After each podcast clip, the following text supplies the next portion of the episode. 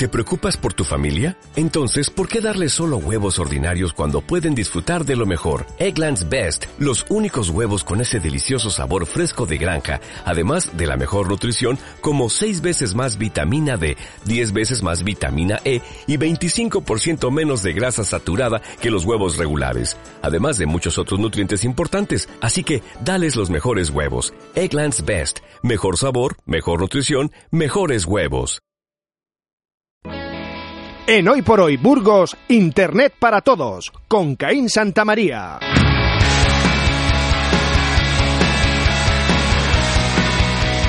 Santa María, director de proyectos web de Innovanity. ¿Qué tal? Muy buenos días. Muy buenos días. ¿Qué nos vas a contar hoy en Internet para Todos? Que siempre aprendemos mucho, pero nos gusta además estar a la última, que Mm. esta temporada nos está ayudando a eso también. Bueno, lo intentamos por lo menos. Eh, esta, bueno, vamos a seguir hablando de lo que comenzamos a hablar la semana pasada, que fue un poco la divulgación científica en Internet. El aprovechar Internet pues para estar al día o por lo menos conocer un poquito más, conocer mejor eh, qué, mm, qué- qué nos ofrece la ciencia o qué hay, qué hay por ahí que puede ser interesante, ¿no? El que escojamos informarnos, básicamente, Ahora gracias a que Internet. hablamos tanto, por cierto, de la divulgación de la ciencia, bueno, ahora no, ya llevamos unos años en Burgos porque los investigadores de Atapuerca siempre se han molestado mucho por eso, por socializar el conocimiento, ¿no? Es uno de sus principales mensajes. Bueno, pues redes sociales e Internet también nos pueden ayudar.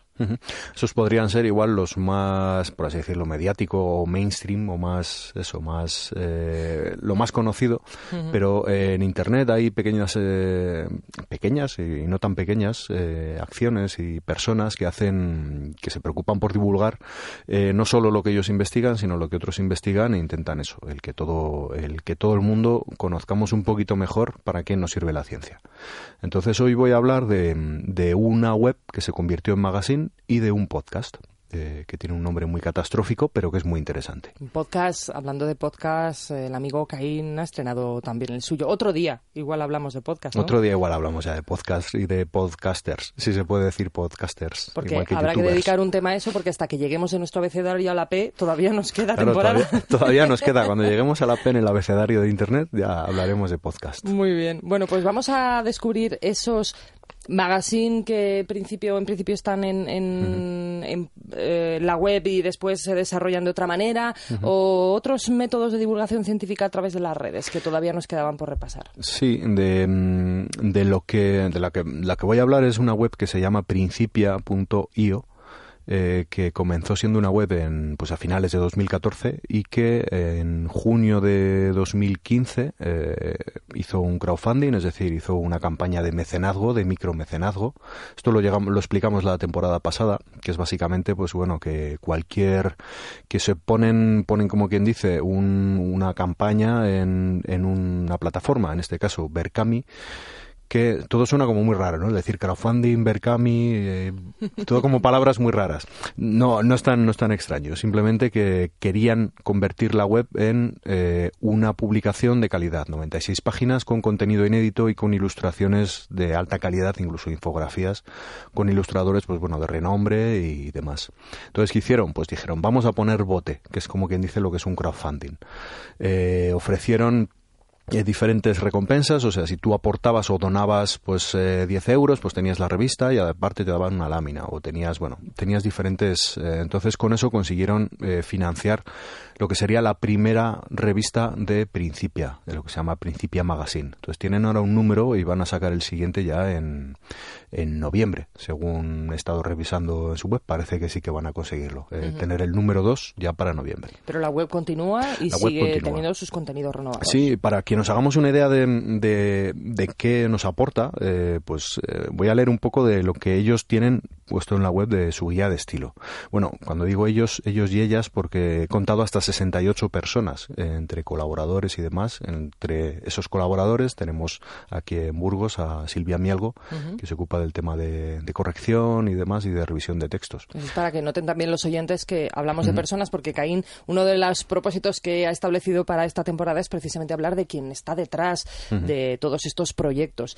Y, Silvia en concreto, a la que mandamos un saludo, trabaja aquí, no sé si es de aquí, pero trabaja aquí y colabora con, este magazine también desde aquí. Una de las personas, y en esto eh, además podemos acortar los famosos seis grados de separación que unen a cualquier persona con cualquier otra persona del mundo o con cualquier proyecto. En este caso estamos también muy cerquita de Principia. Sí, pues en, la guía de estilo que, que, unifica y que tienen como, como eso, como, como guía, valga la redundancia, todas estas, estas 68 personas, es escribir sobre ciencia para científicos puede ser fácil. Hacerlo para los demás no lo es. El principal objetivo de Principia es que debe de ser comprensible, por lo que hay que escribir de la forma más clara y sencilla posible.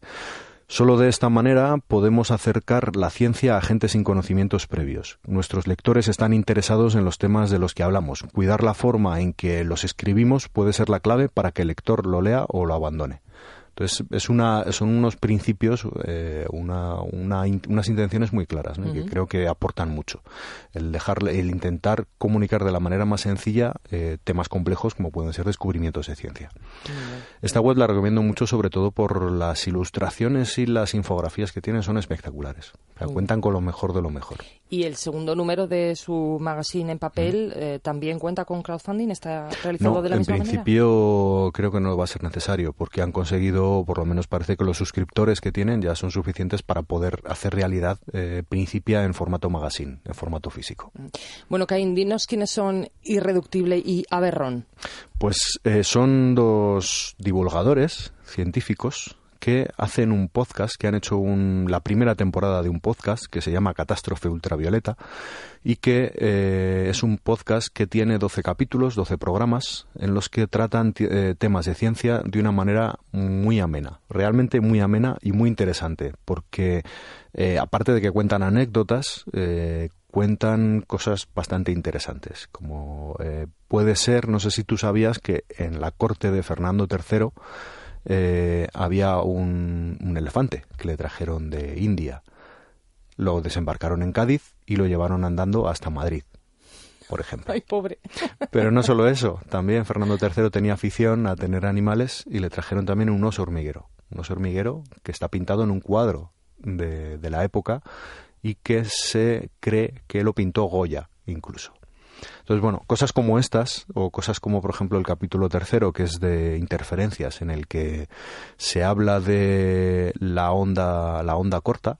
Eh, aquí en radio, bueno, se sabe, lo sabéis perfectamente lo que es. La onda corta te permite escuchar eh, emisiones de miles de kilómetros de distancia. Entonces, bueno, pues el escuchar eh, emisoras, por ejemplo, de Rusia aquí en España, o al contrario, y demás. Y habla de cómo se utilizaba en la, y de cómo se utilizaba en la Guerra Fría y cómo eh, todavía se siguen habiendo emisiones misteriosas que se pueden escuchar en cualquier parte del mundo que dan un poquito de miedo cuando las escuchas. Yo, el, ese, ese, ese capítulo en concreto me gusta mucho, pero también mm, te inquieta bastante.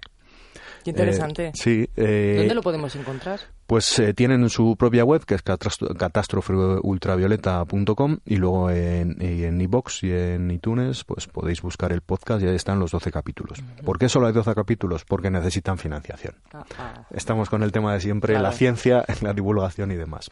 De momento la primera temporada ha contado con la, con la Cátedra de Cultura Científica de la UPV-HU, eh, de la Universidad del País Vasco, y de momento eh, no parece que haya nadie más que pueda que haya aportado y que puedan hacer de momento una segunda temporada. Pero bueno, yo espero que dentro de poco eh, puedan conseguirlo y volvamos a tenerlo. Bueno, eh, en este caso Aberrón es eh, Antonio Martínez Ron, que es también colaborador en Orbita Laica, este programa que todos los miércoles en la 2, pues bueno, nos habla y nos divulga todo lo que nos hace falta saber sobre ciencia. Irreductible es Javier Peláez. Javier Peláez, que tiene un podcast que se llama La Ley Reductible. ¿Nos vamos a nuestro abecedario? Venga.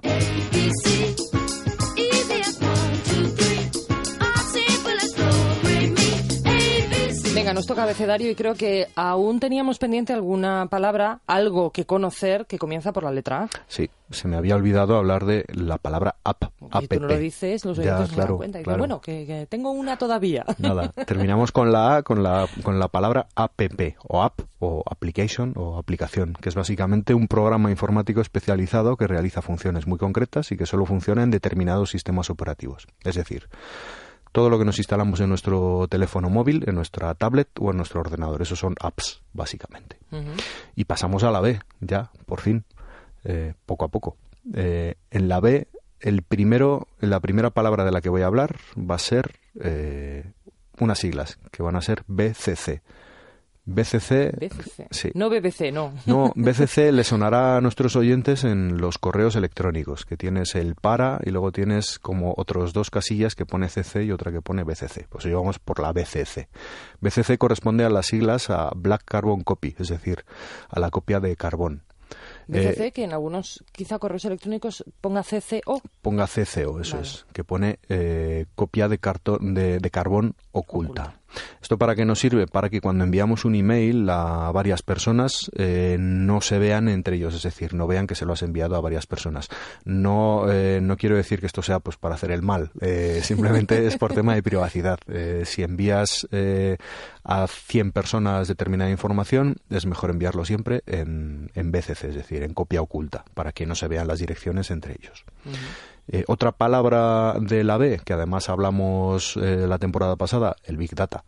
Oh, Obviamente. es verdad, el Big Data. Anda Big- que no dio de sí. Ya te digo, nos dio bastantes programas. Pues el Big Data, que son todos los datos masivos, eh, que, bueno, también lo podemos llamar datos masivos y que se refiere al sistema, a los sistemas informáticos basados en la acumulación a gran escala de datos y en los procedimientos usados para identificar patrones recurrentes en todos estos datos. Es decir, todo lo que utilizamos, pues para todo lo que tiene que ver con analíticas en web, eh, todo lo que tiene que ver, por ejemplo, con Google Maps, con los GPS, con, por ejemplo, eh, y por cierto, hablando de GPS, recomiendo mucho el primer capítulo de Orbital Laica en el que explican cómo funcionan los GPS, los GPS y la cantidad de satélites que gastamos cada vez que nos geolocalizamos. De verdad que es interesante. ¿eh? El Sí. tema de la divulgación científica da mucho de sí en redes Mm. Sociales y en Internet. Pues nada, de momento nos quedamos con la B. Nos quedamos en el Big Data. Apuntamos y veremos cuál es la siguiente palabra en nuestro abecedario dentro del Internet para todos con Caín Santamaría. Caín, muchísimas gracias. Hasta la semana que viene. Hasta la semana que viene.